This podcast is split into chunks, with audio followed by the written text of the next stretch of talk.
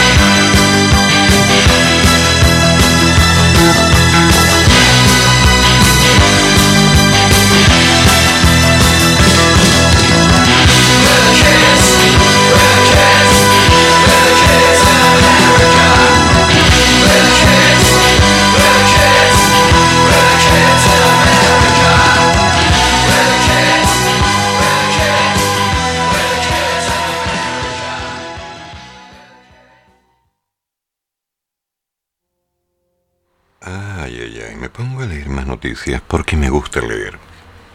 Y me encuentro con noticias que no me agradan. Argentina detecta casos de COVID en cuatro variantes epidemiológicas. No hay relación entre los pacientes portadores del virus y sus variaciones.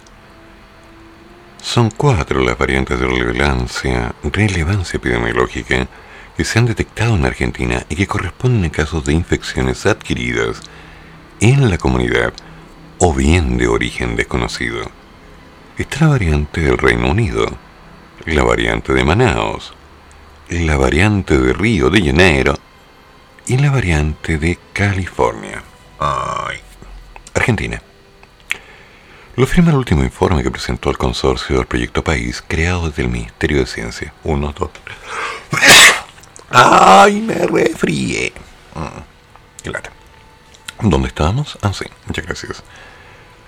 Mm, Se afirma el último reporte, perdón, lo afirma el último reporte que presentó el consorcio Proyecto País, creado desde el Ministerio de Ciencia y Tecnología e Innovación, sobre 297 muestras de personas infectadas de SARS-CoV-2, residentes en la ciudad autónoma de Buenos Aires y la provincia de Buenos Aires, sin antecedentes de viaje exterior, y de 16 muestras de residentes en Córdoba relacionados con reingreso de turistas argentinos, contactos estrechos o casos adquiridos en la comunidad. Todas las muestras fueron obtenidas entre el 1 de febrero y el 15 de marzo. Algunos de los casos de la variante del Reino Unido, Manaus, California, corresponden a individuos sin antecedentes de viaje ni contacto estrecho con viajeros. Hasta el momento no se detectó la combinación de mutaciones características de Sudáfrica. Por suerte. La combinación de mutaciones caracteriza a la variante del Reino Unido y se detectó en 16 casos. Tres de ellos corresponden a contactos estrechos de los casos reportados, mientras que los otros 10 corresponden a casos de adquisición en la comunidad. En la provincia de Córdoba se detectaron 6 casos de la variante del Reino Unido, los cuales cuatro representan antecedentes de viaje y dos son de contacto estrechos. O sea, chiquillos, el bicho llegó fuerte a Argentina. Es importante destacar que se observó un aumento en la frecuencia de la detección de la variante del Reino Unido durante las últimas semanas epidemiológicas. Ay, ya me dio sustito. Porque, según este análisis, si Argentina ya llegó, está yendo los Andes, ¿viste? Y eso significa que nos tenemos que empezar a cuidar. Más. Ay, la fe. Llamo a la conciencia de la iglesia. Diputado Castro del Partido Socialista pide respetar los aforos en Semana Santa. Ay, qué lindo. Ante el complejo momento que vive el país debido al récord de los casos de COVID, el diputado y expresidente del Colegio Médico, el doctor Luis Castro, pidió a la Iglesia Católica intervenir en la planificación de ceremonias de Semana Santa, hora pro nobis, para evitar incumplir los aforos autorizados, ya sea al interior o al exterior de algún templo. A lo anterior, Castro suma la novedosa solicitud de que la iglesia dispense de la costumbre de que solo pescados y mariscos sirvan de reemplazo debido a la prohibición de consumir carnes rojas. Oye, este... A ver. Permiso, pero aquí me voy a tener que meter y meter la cuchara, pero con toda la olla. ¿En qué parte de la Biblia o de algún libro sagrado dice que solo se puede comer pescado? Porque es obligación. ¿Ok? Para un poco, párate un poquito. O sea, aclaremos, estudia un poquito, negro. Estudia un poquito. Primero, se recomienda por acción específica en base a un recuerdo de la última cena, a un montón de elementos asociados con la repetición del pescado y todo eso. Ya, de acuerdo. Pero si no hay pescado, come carne. Si no hay carne, come legumbres. Si no hay legumbres, cómete una lechuga. Y si no hay lechuga, bueno, tú verás a quién te comes. Pero lo importante está en que en ningún momento se dijo, ni se escribió, que el objetivo era comer solo pescado. Entonces, ¿de dónde viene eso de población? Por favor. Estudia un poquito, ya. Haciendo un llamado que la iglesia... Con razón. Y evidentemente un... ¿Cómo se llama este? Diputado, concejal, ¿qué cosa es eso? Diputado. Claro, o sea, la ignorancia no es impedimento para tener una carrera política. Y tampoco para ser presidente del colegio médico, por lo que he notado en los últimos casos. Mm. Ya, a ver, a ver. haga un llamado a la Iglesia Católica para que limite todo lo posible las ceremonias y no se produzca una estampida de personas que, creyendo de buena fe, van a celebrar un culto. Se van a ver envueltas en un encuentro masivo que supera los aforos permitidos. Esa es la responsabilidad de la autoridad eclesiástica, porque son ellos los dueños de casa, los que convocan, son ellos los que deben dar el ejemplo para los demás en un momento tan dramático del país. Insisto, soy muy leso. Primero, no son ellos los que tengan que dar el ejemplo, el ejemplo lo damos entre todos. Deja de andar delegando. Oh, la verdad es que no tenéis secretaria para que hable por tú.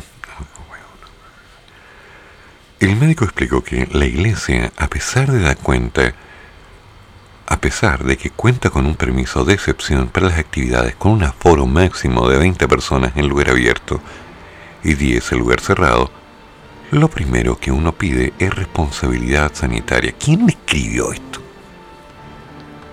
Ay, ay, ay. A ver, a ver, a ver, a ver. A ver, aclaremos chiquillos. Estamos en, a puertas de Semana Santa. Estamos a horas de empezar con el rito tradicional. ¿Sí? Con la diferencia que este año no va a ser considerable como feriado, porque para muchos es simplemente estamos casi igual. ¿sí? ¿De qué hablamos? El comer pescadito. Te cuento que se come pescado todo el año. Te cuento también que la gente que se dedica a la venta del pescado, estamos hablando de la extracción al sur, depende económicamente de todo lo que pueda vender en esta época. Y está bien. La idea es que compren más pescado, no solo ahora. Pero esa mala idea de pensar que la carne es más barata, que si comes carne eres pagano, que si haces un asado es un hereje. Por favor, paremos esos preconceptos ridículos y básicos, en serio. Eso no se hace. El primer objetivo de cualquier concepto religioso, independiente de cuál sea la fe, es estar bien no estar dando jugo, ni lluvia, ni pena, ni vergüenza, imponiendo condiciones que no apuntan nada. ¿Qué estamos hablando? Ya. Ah, ok. Fue demasiado, ya me exalté, me enojé, me puse grande y furioso, verde. Y digo, ya, pues. A ver, a ver. Gremios del Poder Judicial retiran polémica petición de salvoconductos para sus asesoras del hogar. Ya para. ¿En serio? ¿De qué están hablando?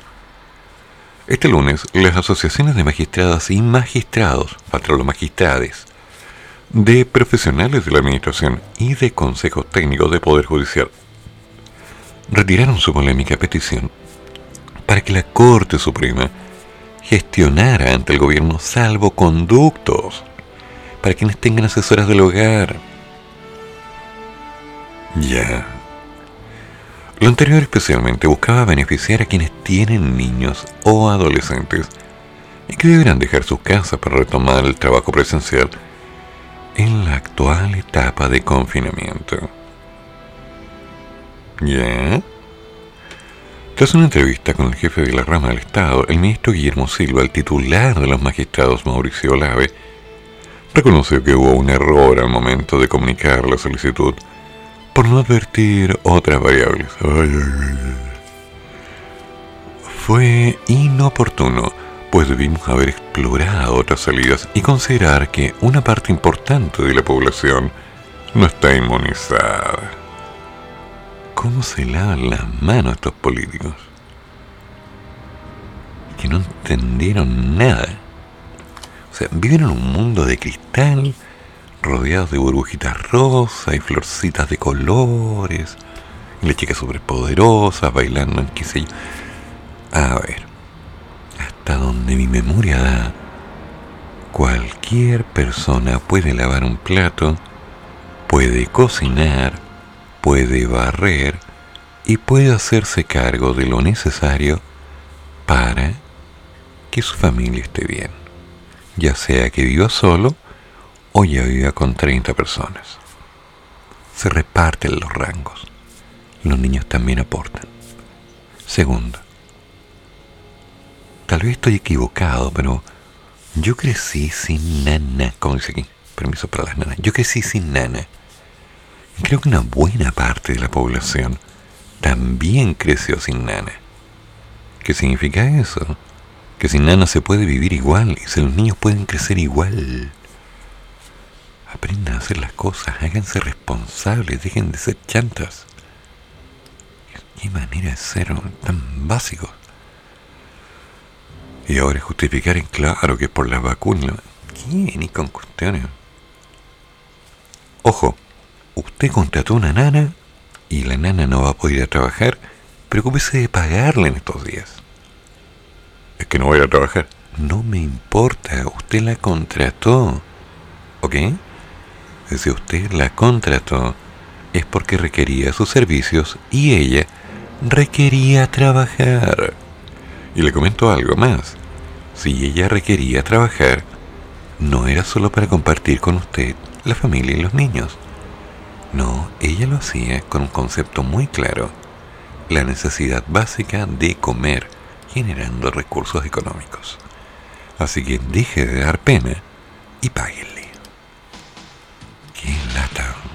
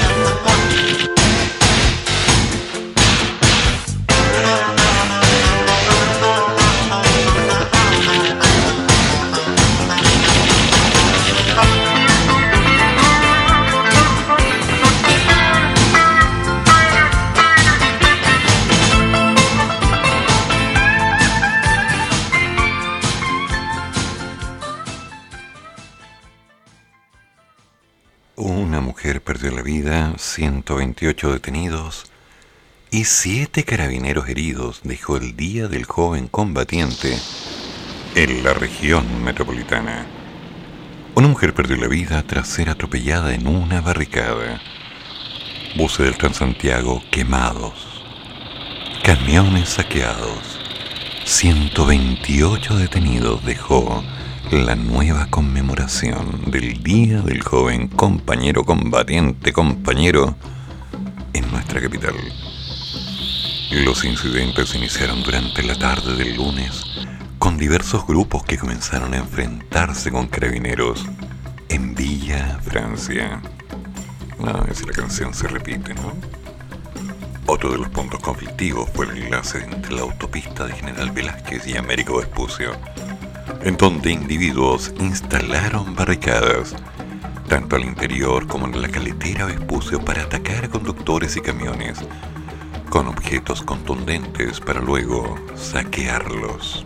Mm. Al menos dos vehículos de cargo se vieron afectados. Los detalles los entregó, por supuesto, el capitán Claudio Valenzuela, quien es oficial de la ronda de prefectura de Rinconada.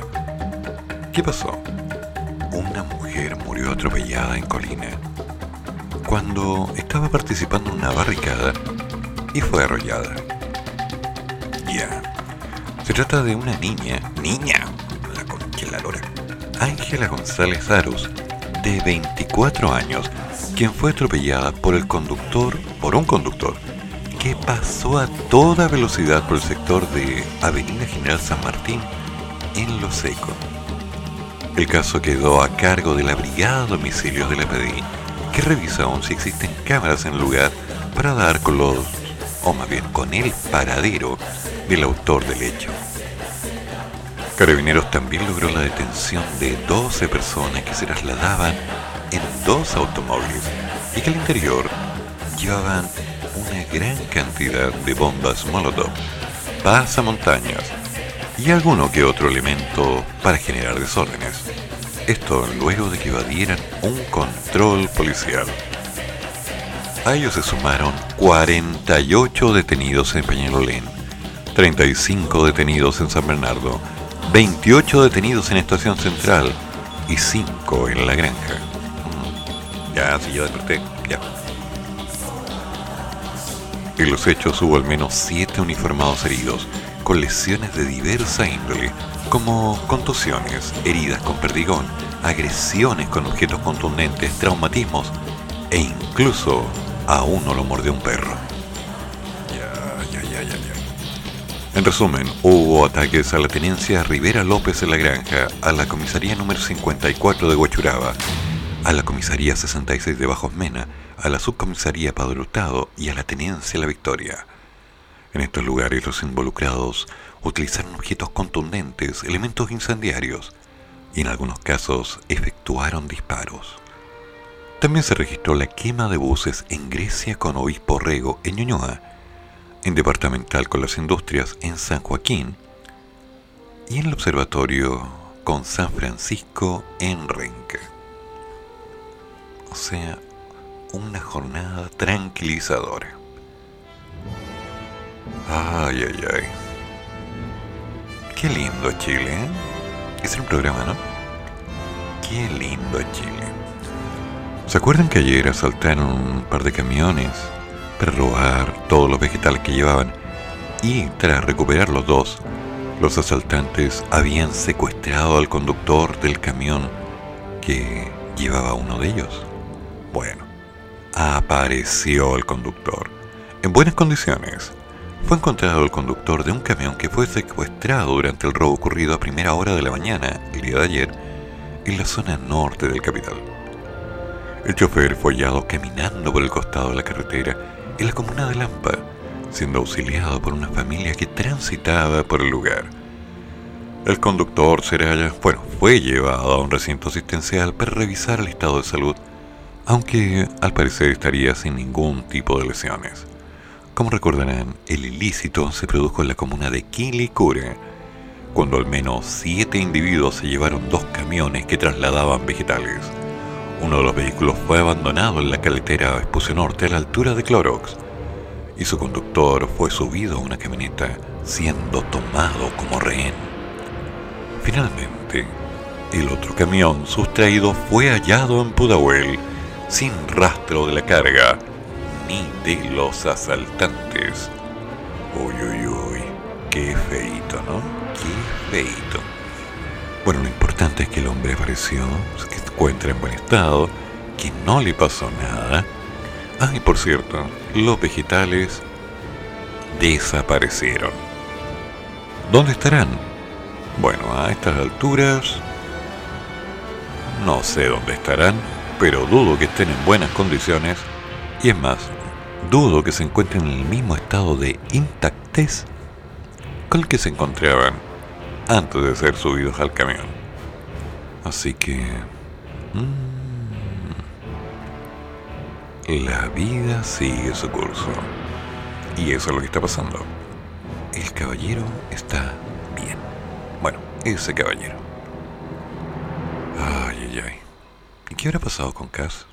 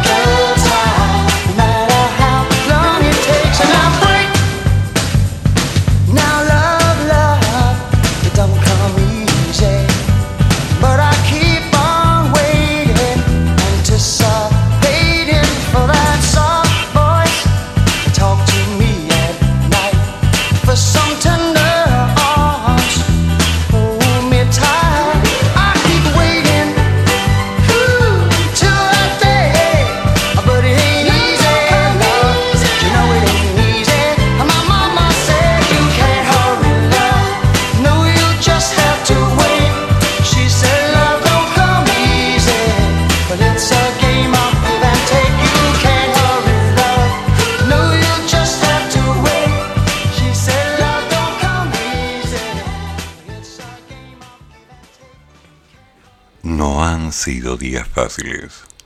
Cass reaparece en Twitter con reflexivo mensaje y una fotografía en la que se convierte en el hombre de la máscara de oxígeno. Hmm.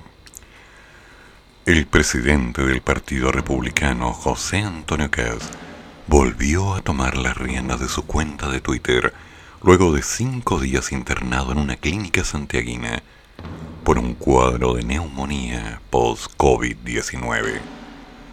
El martes 16 de marzo, el republicano fue diagnosticado con la enfermedad que provoca el coronavirus. Y ocho días más tarde, es decir, el miércoles de la semana pasada, fue internado en una clínica tras presentar problemas respiratorios.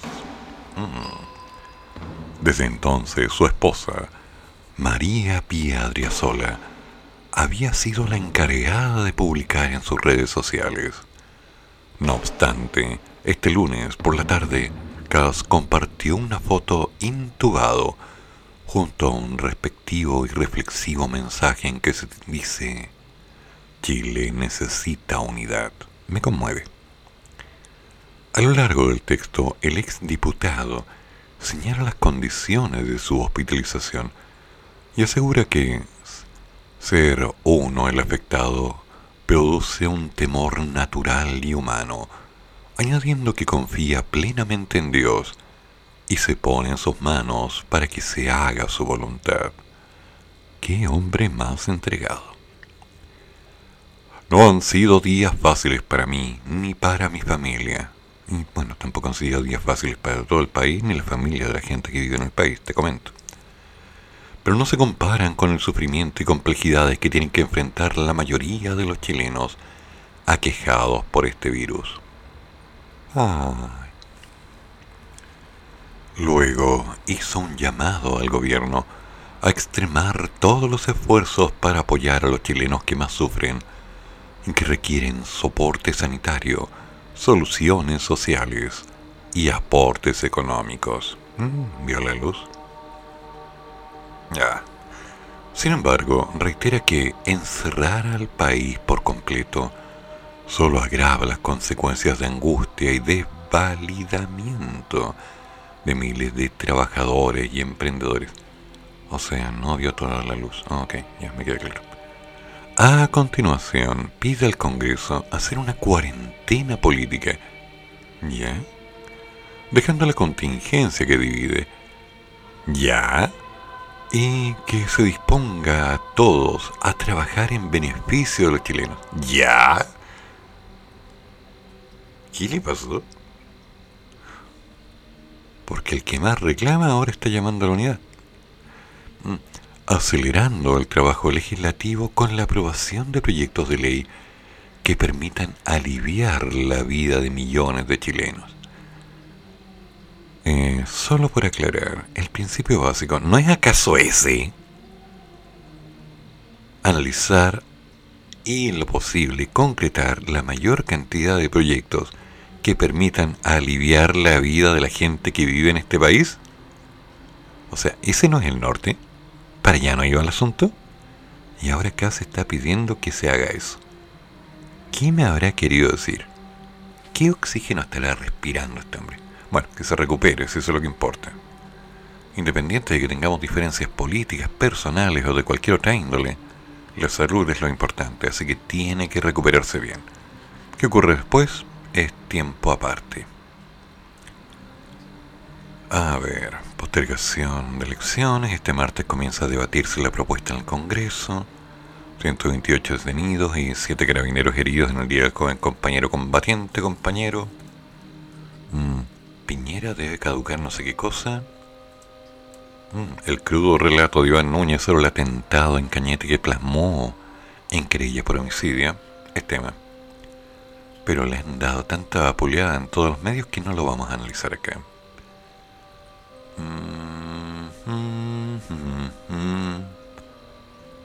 Plana reducido en un 84% concentraciones de dióxido de azufre en Concón, Quintero y Puchuncaví. Qué bueno. Yidaístas aseguran haber tomado ciudad de Mozambique tras brutal ataque. Eso no va a parar. Gobierno de Estados Unidos alerta repunte de casos COVID pese a las vacunas. Tranquilizador. A ver, vámonos al Arauco. Comunidades de mapuches de Bañueco rechazaron a candidatos a escaños reservados y acusan de colonialismo. Y aquí vamos de nuevo. Las comunidades mapuches de la provincia de Mayeco llamaron a no votar por escaños reservados indígenas en la Convención Constitucional. Aseguraron que el mecanismo no garantiza un diálogo en igualdad de condiciones con el Estado chileno. La postura de rechazo a los cupos reservados fue compartida por 17 LOF de las comunas de Victoria, Ercilla, Coyipulli y Galvarino, además de la comunidad autónoma de Temucuicui, quienes manifestaron que tanto esta institucionalidad como sus candidatos no representan la visión política de las comunidades. Así lo indicó el vocero de los comuneros, Rodrigo Curipán, apuntando en un diálogo que no garantiza igualdad de condiciones y desconoce tratados que aseguran independencia política y territorial para el pueblo mapuche. Mm, esto se va a poner feo.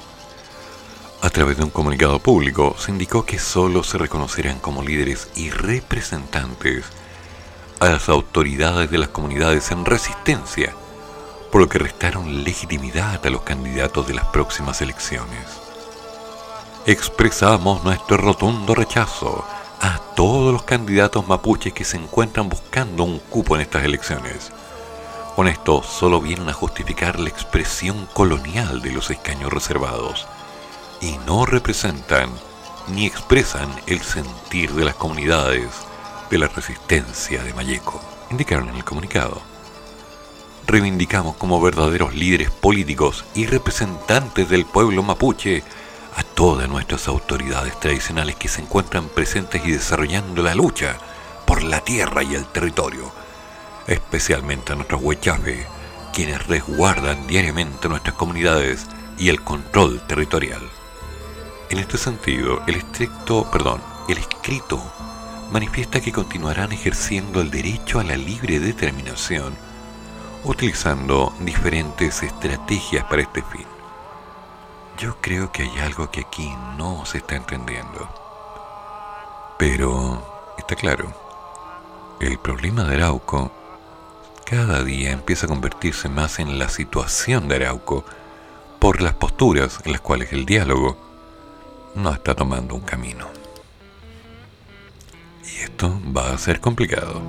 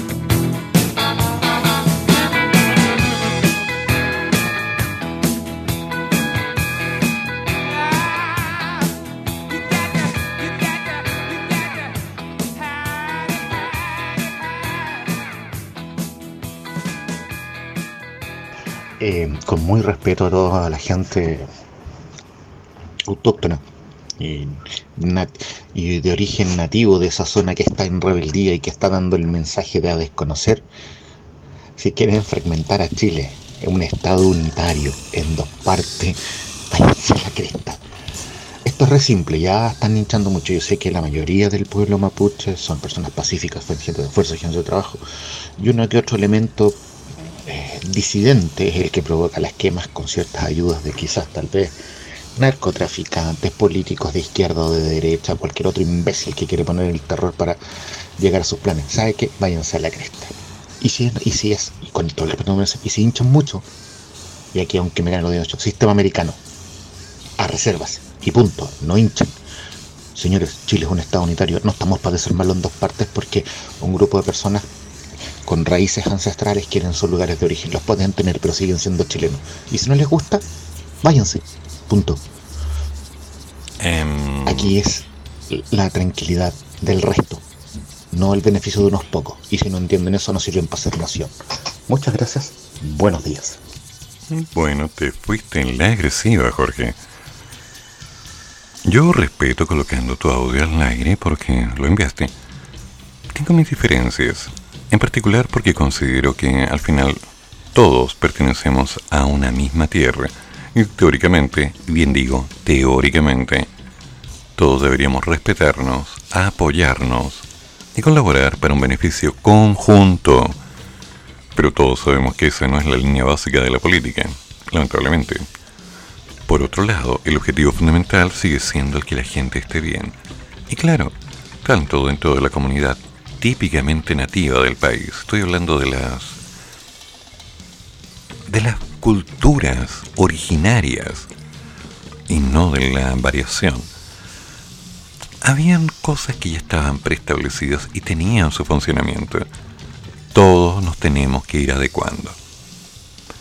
Ahora, eso de reservas, mm, yo no puedo estar de acuerdo.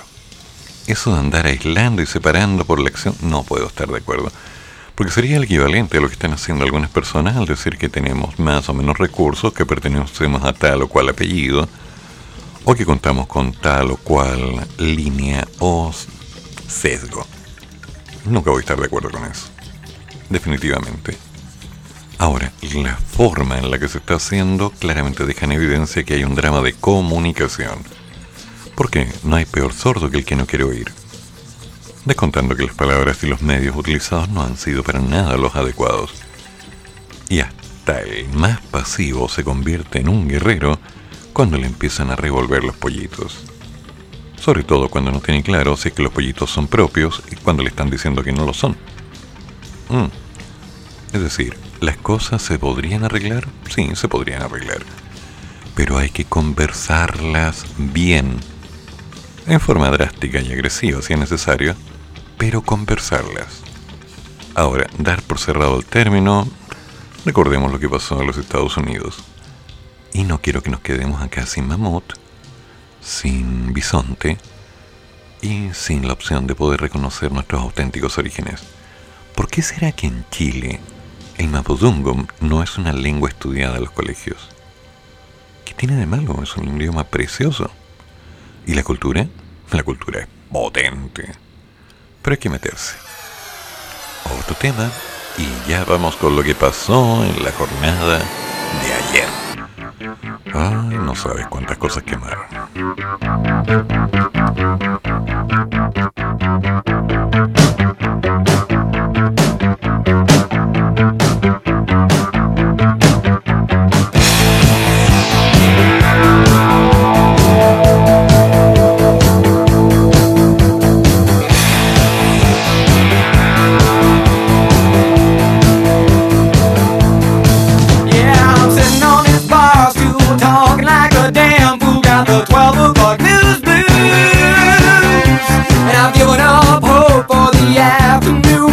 and a bottle of cold brew.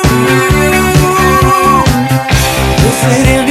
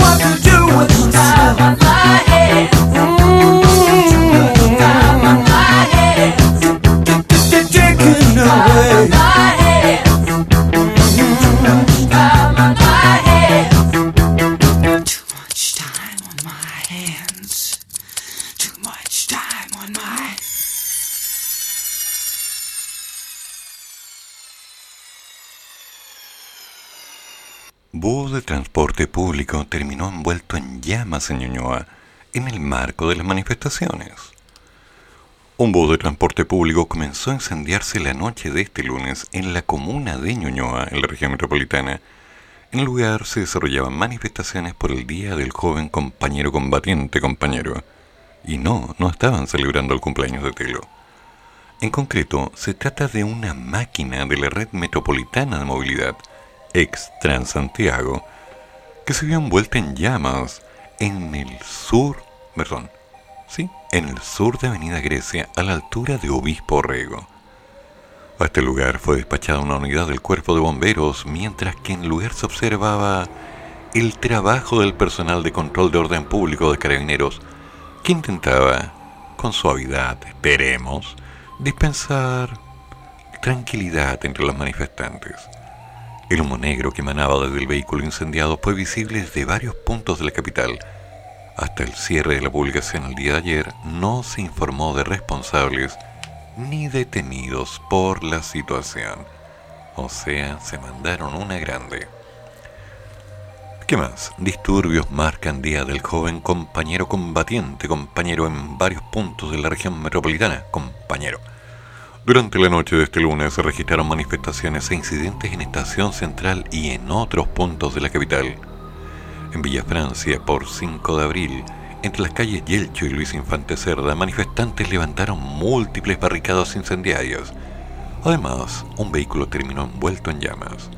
Asimismo, también se, reportó el lanzamiento de fuegos artificiales en la zona. Cerca de las 21 horas continuaban los enfrentamientos entre carabineros y manifestantes, según pudo constatar un equipo de la radio en el lugar. Mm, nos faltan más informaciones. En la comuna de Peñalolén, en tanto, también se registraron incidentes, mientras que la Brigada Aeropolicial de Carabineros continuaba durante la noche con patrullajes por distintas comunas de la región metropolitana. En Cerrillos, Carabineros detuvo a 12 sujetos que al interior de dos automóviles transportaban, como ya habíamos mencionado, elementos que premuniblemente utilizarían para cometer delitos. Bombas molotov, pasamontañas, miguelitos. Hmm, capaz que algunos llevaron, no sé, qué sé yo. ¿Hasta cuándo? Ya, párense. Le van a seguir dando vuelta y vuelta al asunto. Hagamos las cosas bien. Pero al menos hay una buena noticia. Lo entregó su mamá. ¿Cómo es eso? Detienen a segundo quinceañero involucrado en el robo del auto Maipú. ¿Se acuerdan que era un angelito de Dios? Una tierna criatura. ¿Mm? Hijo de alguien, como yo dije, que alguien responsable, se tomó la libertad de robar el vehículo de una mujer que iba llegando a su casa tras un delivery. Sí. La tarde de ayer, al menos cinco individuos abordaron a una mujer que realizaba delivery en Maipú. ¿Para qué? Para robarle el automóvil. Durante la jornada de esta mañana, según informó la información proporcionada por la Fiscalía Metropolitana Occidente, el primer detenido de 15 años quedó bajo internación provisoria, mientras que el segundo involucrado, también de 15 años, fue llevado a la comisaría número 34 de Vista Alegre de Cerrillos por su señora madre, por lo que el joven asaltante pasará a la audiencia de control de detención de menores este martes. Ahora, hay que recordar que el ilícito fue perpetrado a las 18.45 del día lunes en la calle Oscar Bonilla, cuando los asaltantes atacaron a una mujer quien realizaba la labor de repartidor en la comuna. La afectada intentó frustrar el robo rociándolos con gas pimienta, pero la golpearon y de igual forma le sustrajeron el vehículo en que se movilizaba. O sea, tiernas criaturas, angelitos de Dios, bendiciones que llegaron a esta tierra. ¿Por qué no agarran esos cabros de porquería y se. Ahora, vuelvo a mi punto anterior, el punto que en varios días ya he mencionado. ¿Qué están haciendo, cabros chicos, cabros chicos, textual, disculpando la expresión, pendejos. Esas cositas que de alguna forma eran tan lindas, tan inocentes cuando eran chiquititas, para que a los 15 o 16 años anden robando a mano armada. Algunos con pistola, otros con cuchillo, otros en grupo. ¿De qué estamos hablando? Ese no era nuestro país. Algo se echó a perder y alguien dijo, no, hagámoslo igual. Ya pues. Gracias, señora madre, usted hizo lo correcto. Ahora hay que seguir, porque ese chico tiene que recuperarse y entender. Tenemos que tener tranquilidad en esta tierra. Ya hay suficiente problema y rabia. ¡Paren! Me enojé también. ¿Se nota? Sí, me falta un café. Quiero café.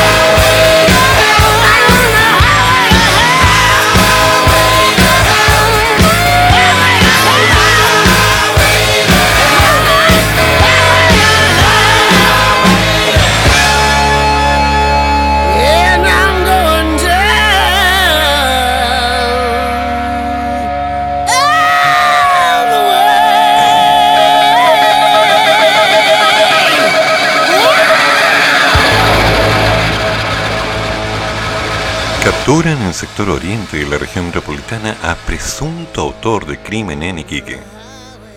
¿Ya? Un sujeto sindicado como el principal sospechoso de un crimen ocurrido en Iquique fue detenido en esta región metropolitana específicamente en el sector oriente. La Policía de Investigaciones de Chile, a través de la Brigada de Homicidios Iquique, junto al Ministerio Público, el arresto del sujeto de nacionalidad chilena de 26 años por su presunta responsabilidad en el homicidio con arma de fuego que cobró la vida de una persona de sexo masculino de 24 años. Se trata de un homicidio ocurrido el pasado 11 de marzo en el sector costero de la ciudad nortina. De acuerdo a los antecedentes recopilados por las diligencias investigativas, se estableció que el imputado había huido a Santiago, manteniéndose oculto en el sector oriente de la capital, tras un trabajo de análisis criminal e inteligencia policial. ¿Ya? Ok. Se estableció que se obtuvieron antecedentes de un posible paradero y así, detectives de la Brigada Metropolitana montaron un operativo de vigilancia, concretándose la detención. El juzgado de policía de Santiago decretó prisión preventiva para el imputado por un plazo de 120 días mientras dure la investigación. Hmm. Por otro lado, Corte de San Miguel rechazó desaforar a Manuel José Osandón por tráfico de influencias.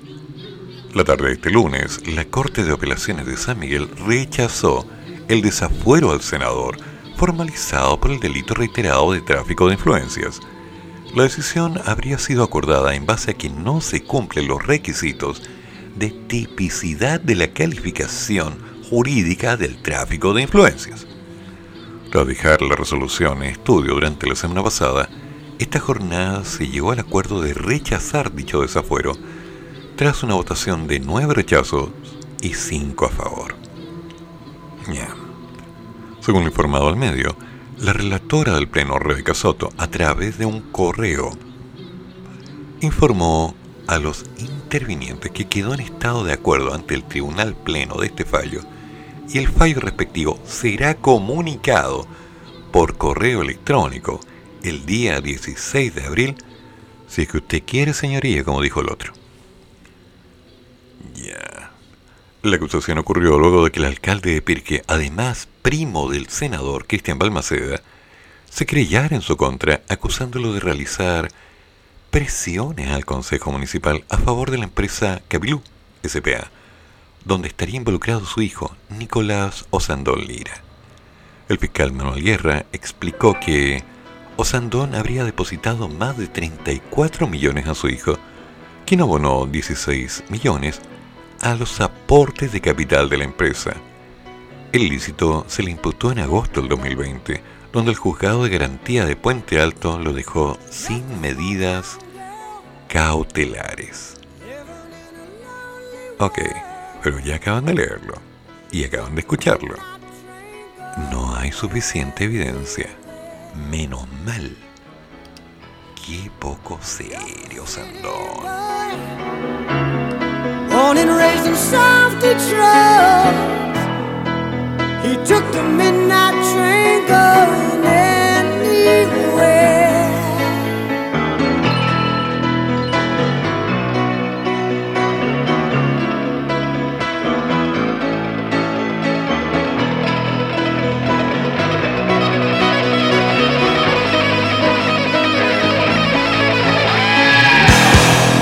A singer smoky room. A smell of wine and cheap perfume. For a smile, they can share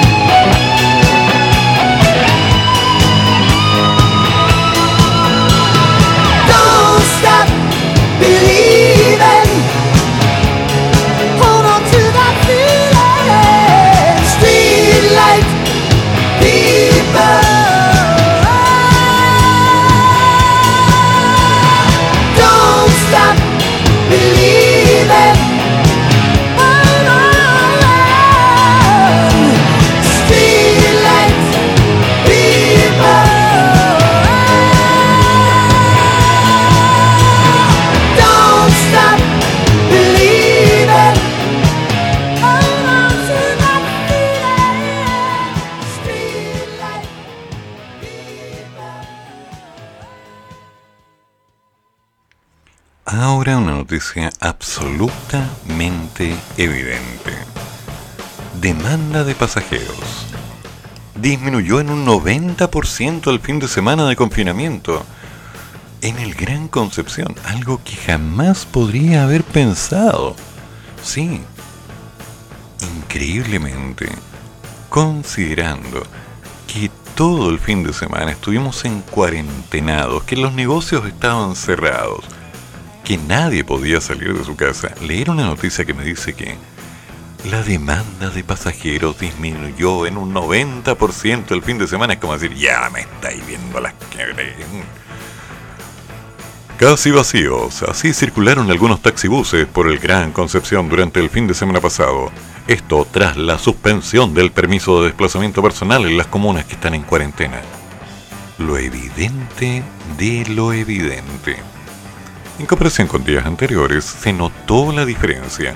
De hecho, según el presidente de la Asociación Provincial de Dueños de Taxibuses, Alejandro Riquelme, hubo un 90% menos de demanda de pasajeros. Ya, en serio. La media noticia, ¿sabes qué más? No lo voy a seguir leyendo. Mm. Formalización contra kinesiólogos penquistas acusados en millonario fraude. Al fisco sería inminente. ¿Qué habrá pasado aquí?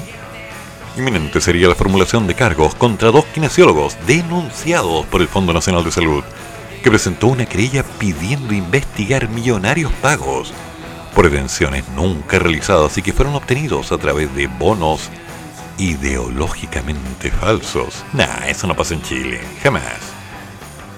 ¿O sí? Se trata de la tercera estafa con similar modus operandi que el prestador de salud del Estado descubre en Concepción, estando ya formalizadas varias personas, entre ellas la médico cuya prisión preventiva se mantuvo por el juzgado de garantía. En el caso de esta profesional, la estafa habría alcanzado apenas a los 6 mil millones de pesos. La media cortada de cola.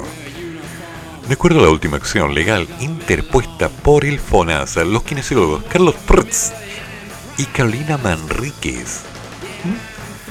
utilizaron los RUT del paciente de como que como funcionarios públicos atendían a Famo Higgins para obtener bonos de atenciones privadas que nunca realizaron, consiguiendo el pago de casi 55 millones de pesos. Y uno dando clases particulares de matemática, ¿qué estoy haciendo acá? Los dos profesionales denunciados serían formalizados por fraude al fisco y falsificación de instrumento público, tras una investigación del Ministerio Público que ya tendría acreditados los cobros fraudulentos y la participación de los kinesiólogos en ellos. El medio corte. Impresionante. Tema aparte, Bus de Transantiago se incendió en su totalidad en plena ruta 5. Lo curioso, se descarta intencionalidad. Esto es raro. Durante la tarde de este lunes, un bus de Transantiago fue consumido por el fuego en su totalidad en la Ruta 5. La situación se dio en la intersección de la Ruta 5 Norte y General Velázquez, donde pasadas las 16 horas, el bus transitaba por la vía cuando se encontró con un colchón en llamas. Ante eso, el bus paró por encima del objeto, el que se enredó en las ruedas del automóvil provocando que, que prendiera. Hay que ser muy bueno. Ah, al momento del incidente, al menos 14 pasajeros se encontraban en el interior de la máquina, quienes fueron trasladados por otro bus del transporte público hacia su destino. Por un momento en el lugar se encontraba carabineros y personal de la autopista central quienes resguardan los restos del bus, el cual será retirado a la brevedad. Pero a ver, veamos si que a lo mejor yo tengo problemas de pensamiento lógico, pero si yo veo un colchón en llamas y voy conduciendo mi vehículo, ¿me voy a estacionar encima del colchón en llamas? A lo mejor yo no lo haría, ¿no? ¿Y usted? ¿Usted lo haría? A ver, me pregunto, es curiosidad para saber, porque a lo mejor yo estoy mal, yo no lo haría, pero si la gente, o la gente de Transantiago dice, oh, claro, por el bien de todos mis pasajeros, por el bien del país, yo me voy a estacionar encima del colchón que está en llamas. Total, con, si le pongo el bus encima, se va a apagar. Por favor, señor. Ay, ay, ay. Mm, Municipalidad Recoleta sufrió robo en toque de queda. Los asaltantes maniataron al guardia, pero bueno, no le pegaron. Durante la noche del domingo y en pleno toque de queda, la Municipalidad de Recoleta sufrió un robo en las inmediaciones del Departamento de Operaciones y Emergencias de la comuna. Según lo informaron a través de las redes sociales, cinco desconocidos habrían entrado al departamento del municipio, ubicado en la calle Raquel 646, cerca de las 030, pasadita la medianoche, mientras ocurría el toque de queda. En el lugar, los asaltantes maniataron al guardia de seguridad, por lo que lograron robar un automóvil que se encontraba en el lugar, el cual cargaron todos los elementos que sustrajeron. Entre ellos se encuentran generadores eléctricos, motobombas, hidrolavadoras industriales para sanitización, cajas con alcohol gel, motosierras y taladros manuales. ¿Qué es una motosierra en la municipalidad? Mm, Disculpen. Ante eso, la Municipalidad de Recoleta sentenció el nulo resguardo y vigilancia de parte de Carabineros de Chile y las Fuerzas Armadas, debido a que el ilícito fue perpetrado durante el toque de queda. Vamos, buscando al culpable. Ah, si nos estaban cuidando. Además que aseguraron que se trataría de un robo mediante un dato, ya que la maquinaria se encontraba en bodegas de difícil acceso. ¿Ya? Para finalizar, Recoleta lamentó este hecho, ya que el robo de los efectivos mm, está causando un daño a la comunidad. Y también afirmaron que se iniciarán todas las acciones legales y administrativas que permitan llevar ante la justicia a los responsables del delito. La media frase, algo nunca escuchado. Ay, ay, ay. Ah, pero algunas noticias son buenas. Recuperan 900 millones de pesos mm, en electrodomésticos en San Bernardo. 33 detenidos. El ministro del Interior, Rodrigo Delgado, junto con el director de la PDI, Héctor Espinosa, dieron cuenta de la operación Las Américas. Con nombre y apellido, ¿eh? Las Américas. Donde se detuvo a 33 personas durante la noche del pasado domingo. Se trata de la investigación realizada por detectives de la Brigada Investigadora de Robos, Centro Norte. Luego del robo, evaluado por más de 900 millones de pesos a una bodega de electrodomésticos en San Bernardo. El ilícito fue cometido en la madrugada de este domingo cuando la organización criminal materializó un robo con intimidación en la empresa logística de electrodomésticos Thomas en la comuna. Para el robo utilizaron vehículos y camiones de alto tonelaje de una empresa ficticia para sustraer la millonaria cantidad de productos. Tras esto, la Viró de la PDI ubicó en la comuna de Lampa un galpón donde la organización acopiaba y distribuía las especies. En lugar se logró concretar la detención de 33 personas y la incautación de 11 vehículos y camiones utilizados para la comisión de los delitos. ¿Qué les parece la media estrategia? La banda representa una de las organizaciones criminales de mayor envergadura desarticuladas por la PDI en los últimos tiempos.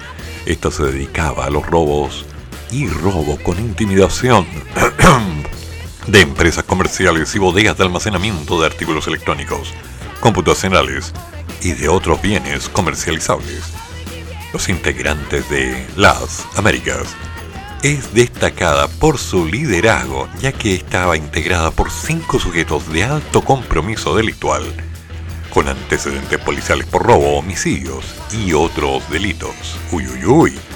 La banda delictual inició las actividades en el rubro de transporte y arriendo de establecimientos deportivos y bodegas, cuya finalidad era blanquear sus actividades ilícitas y utilizar vehículos y camiones de alto tonelaje para cometer y perpetrar estos respectivos delitos, y por supuesto el posterior transporte, acopio y distribución de aquellos elementos que habían sido hurtados o alejados de sus legítimos dueños. El dinero recaudado por los robos les permitió infiltrarse en las empresas a través de guardias de seguridad o empleados a quienes les entregaban información y de quienes recibían la misma, con el fin de aprovecharse de la vulnerabilidad de sus víctimas. Mientras tanto, el resto de los integrantes eran utilizados como brazos operativos, autores materiales de los robos, transportistas, seguridad para el almacenamiento, custodia y distribución de los elementos hurtados. Por último, la banda criminal se le adjudica la participación, entre otros delitos. Uno de ellos ocurrió en octubre del 2020 en una importadora de perfumes de la comuna de Estación Central, donde sustrajeron especies evaluadas en más de mil millones de pesos. De la misma manera actuaron en otras tres comunas de Quilcura, donde sustrajeron computadores y máquinas de ejercicios, avaluadas en más de 200 millones de pesos. La media organización, loco. ¿Qué onda? Me sorprende. ¿Y quién dice que en Chile no hay inteligencia? Bueno, los pillaron. ¿Habrá sido dato? Yo creo que fue dato. ¿O no? Sí, tiene que haber sido dato. Sí.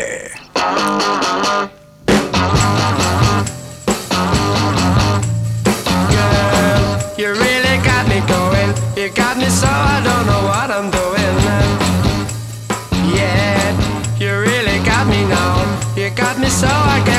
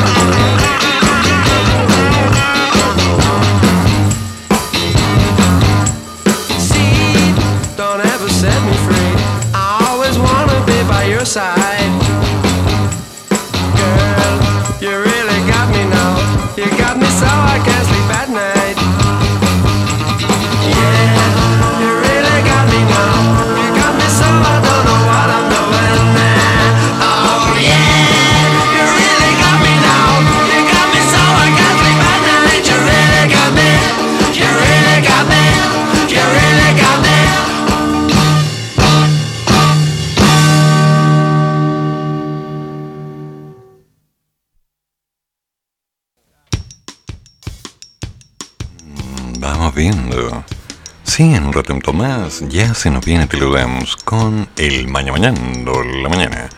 ¿Cuál es su objetivo? Analizar las compras de la ropita. ¿Qué es eso? ¿Te compras ropa a menudo? ¿Te gusta vestir? ¿Hay cierta edad para alguna ropa? ¿Es mejor las cosas con ropa o sin ropa? Yo no quiero preguntar nada. Mm. Y posteriormente Icy Rocks, por supuesto, con un programa interesante que no nos podemos perder. Y a las 14 horas, Patricio Aguiluz con Me haces tanto bien. Mm, Sí, hay que verlo, más bien escucharlo, porque lo importante es que seguimos en la radio de los monos. Sí, monosconnavaja.cl. Por ahora hay que afeitarse en la mañana, más tarde, mañana mañana de la mañana, después Icy Rocks y por supuesto, me haces tanto bien con los monos. Como debe que ser. Ok, tweet enviado. Mmm, qué bacho, qué bacho, qué bacho. Vamos viendo qué otra novedad hay. La media banda. Medio robo. La media estrategia, logística. Estos cabros son malos. Pero, ¿cómo habrá sido que de alguna forma esta estrategia se les rompió? ¿Cómo será que después de todo lo que hicieron, hayan quedado desvelados sus asuntos ilícitos. Mm. A ver, el gobierno condena ataque a equipo de TV en Arauco, pero cuestiona la entrevista programada en Yaitul. Mm, ¿Qué es eso? Bueno. A ver, a ver, ¿cómo podemos terminar bien el programa haciendo algo entretenido? Mm, No creo que les interese saber que ayer preparé ñoquis. Sí, ayer preparé ñoquis. ¿Por qué? 29 de cada mes, una tradición adquirida. Sí, se la debo a los monos. Realmente estaban muy buenos. Increíble que es un buen pesto, ¿no? Albahaca, cilantro, cremita, ñoquis recién preparados, un poquito de pimienta, un poquito de merquén. No sigo. Ah, por supuesto destapé un vino. En parte porque el 29 y en parte en homenaje a mi buen amigo Telo que estaba de cumpleaños. Que por cierto se tomó la libertad de postear los medios platos en Twitter diciendo comiendo como rey. Él, él comiendo como rey. Claro, y uno apenas comiendo ñoquis, lo que es la vida, ¿no? La vida no es justa. A ver, ¿qué otra noticia importante tenemos? Vámonos al Mercurio. El Mercurio supongamos que no miente. Mm. Las cosas han cambiado. Bellolio valoró cambio de tono de la presidenta del Senado tras el encuentro de la moneda. Sensible al tono. Mm. Impacto de cuarentenas. Economistas ven espacio fiscal para más ayudas, pero recalcan que deben ser transitorias. A ver, queda un poquito de tiempo. Así que aquí vamos. Tac, tac, tac, tac, tac, tac, tac, tac, tac. Cerramos esto. A la municipalidad se le robaron. ¿Qué te quieren con una motosierra en la municipalidad?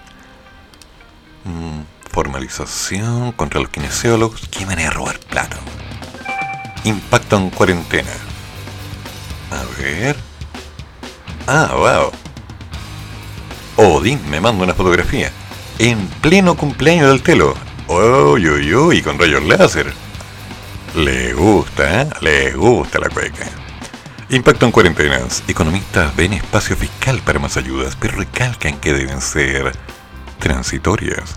Los expertos enfatizaron que también hay que discutir cómo salimos de este estímulo fiscal y enfocar los esfuerzos en la recuperación del mercado laboral.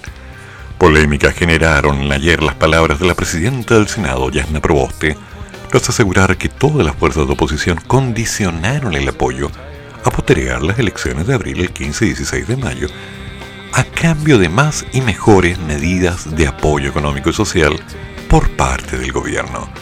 Desde el Ejecutivo calificaron aquello como un chantaje inaceptable. Y desde el mundo de los economistas tampoco fue bien recibida la forma, aunque coinciden que en medio de la nueva ola de contagios que afecta al país y el aumento de las cuarentenas, se hace necesario impulsar nuevas medidas de transferencias directas con cargo fiscal a las familias, asegurando que existe espacio para aquello. La semana pasada, el presidente Sebastián Piñera anunció una inyección de 6 mil millones de pesos, de, perdón, de dólares, al fondo COVID, que equivale aproximadamente al 2% del PIB, para financiar un nuevo paquete de ayudas con el fin de que la ciudadanía pueda hacer frente a los nuevos confinamientos. En este paquete se consideró el nuevo bono para la clase media que se está tramitando al Congreso, además de la extensión y aumento de la cobertura del IFE, el fortalecimiento del seguro cesantía y otras medidas enfocadas a las pymes, entre otras. Para el expresidente del Banco Central, Vittorio Corvo, no hay duda que ahora se requiere mayor estímulo para enfrentar las consecuencias económicas de escalada de contagios, pero expuso que tiene que ser transitorio porque, o si no, vamos a terminar destruyendo la solvencia fiscal. Un ataque de inteligencia, realmente me sorprenden. ¿Cómo podrá dormir este hombre en la noche con tantas ideas en su cabeza? 6 mil millones de dólares más, con lo cual son 18 mil millones de dólares del fondo COVID. Ya es el 7,5% del producto. Es un fondo gigantesco, añadió una entrevista para Emol TV. Pero lo importante es que eso llegue más rápido a la gente y gastarlo bien, ayudando a los que más necesitan. Esa es la gente que ha perdido el trabajo. Presente. El economista y socio de Kemles Consultores, Tomás Izquierdo, en primer lugar, comentó que esta condición está poniendo al Parlamento en una situación incómoda. Lo quiero decir con todas sus letras, me parece que no corresponde. Hay una especie de populismo muy gatillado por los intereses electorales en el Parlamento que a mí me preocupa en sobremanera y me quita el sueño. Dicho eso, comentó que en momentos en que hay mucha restricción a la movilidad y que las familias no pueden efectivamente intentar siquiera generar ingresos propios, el foco tiene que estar en la transferencia. Aunque yo me voy a poner paños fríos a esa tentación de seguir con más transferencias de recursos a las familias. Tiene sentido mientras las familias no puedan salir, pero una vez que puedan, hay que ver la forma de fomentar el empleo. ¡Brillante! Brillante. Sí, porque lo que hace falta, trabajo. Y lo posible, trabajo rentable. Hay que ponerse a trabajar. Damas y caballeros, el programa ya va terminando. Fue bonito estar con ustedes. Gracias por los comentarios. Gracias, Odín. Me alegro que te hayas acordado. Tenemos un tremendo plato de. ¿Cómo se llaman estas cosas deliciosas? ñoquis con un buen vino, un buen café. Y hay que disfrutar. Sí, como tiene que ser. Con gusto, con alegría. Oh, sí. Anda, apaga la luz. Qué buen tema. Es el blues del atajo El luz del paso. que comienza en mayor. Oh, sí. El vecino de al lado El de lado. ya sacó el acordeón. Por supuesto. Nos encontramos mañana. Que tengan muy buen día. Yo nací un día nublado. Yo también. Creo que nunca paró No, sí, varó. de llover en las calles. No. Alguien dijo que noviembre lloró. Oh, sí. A los 15 de casa me salí a recorrer Ah, ¿Vos también? esta tierra abonada de dolor y placer. De dolor y placer. Como tiene que ser. Damas y caballeros, nos escuchamos mañana. Que vendía la ocasión. Qué buen tema. Me mudé a su querer. Oh, sí. Iba hambriento de amor. Tan, tararán. Iba hambriento de amor. 17 una lira. Hijo, a rock and rollear. Oh, sí. Entre humo y bebida. Hijo, a vagabundear. Vine a dar con un blues en un frío callejón. Olvidé lo demás. Me subí a su vagón. Al final. Siempre cae bien un poco de luz. Nos juntamos mañana, muchachos. Pórtense bien, cómanse la comida, no hagan rabiar a la mamá y no se ensucien la ropita. Porque lo está muy caro. Quédense en casita. Cuiden la salud. Eviten los accidentes. Y recuerden, hay pocas camas en los hospitales. Así que, a cuidarse. Hasta mañana. Te lo damos. El paso es suyo, amigo mío. Con Maña Mañando la mañana. Yeah. Oh, sí.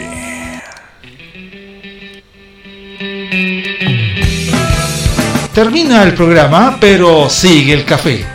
Y el profesor ya volverá para otra vez cafeitarse en la mañana, aquí, en la radio de los monos. Como tiene que ser. Adelante, estudios.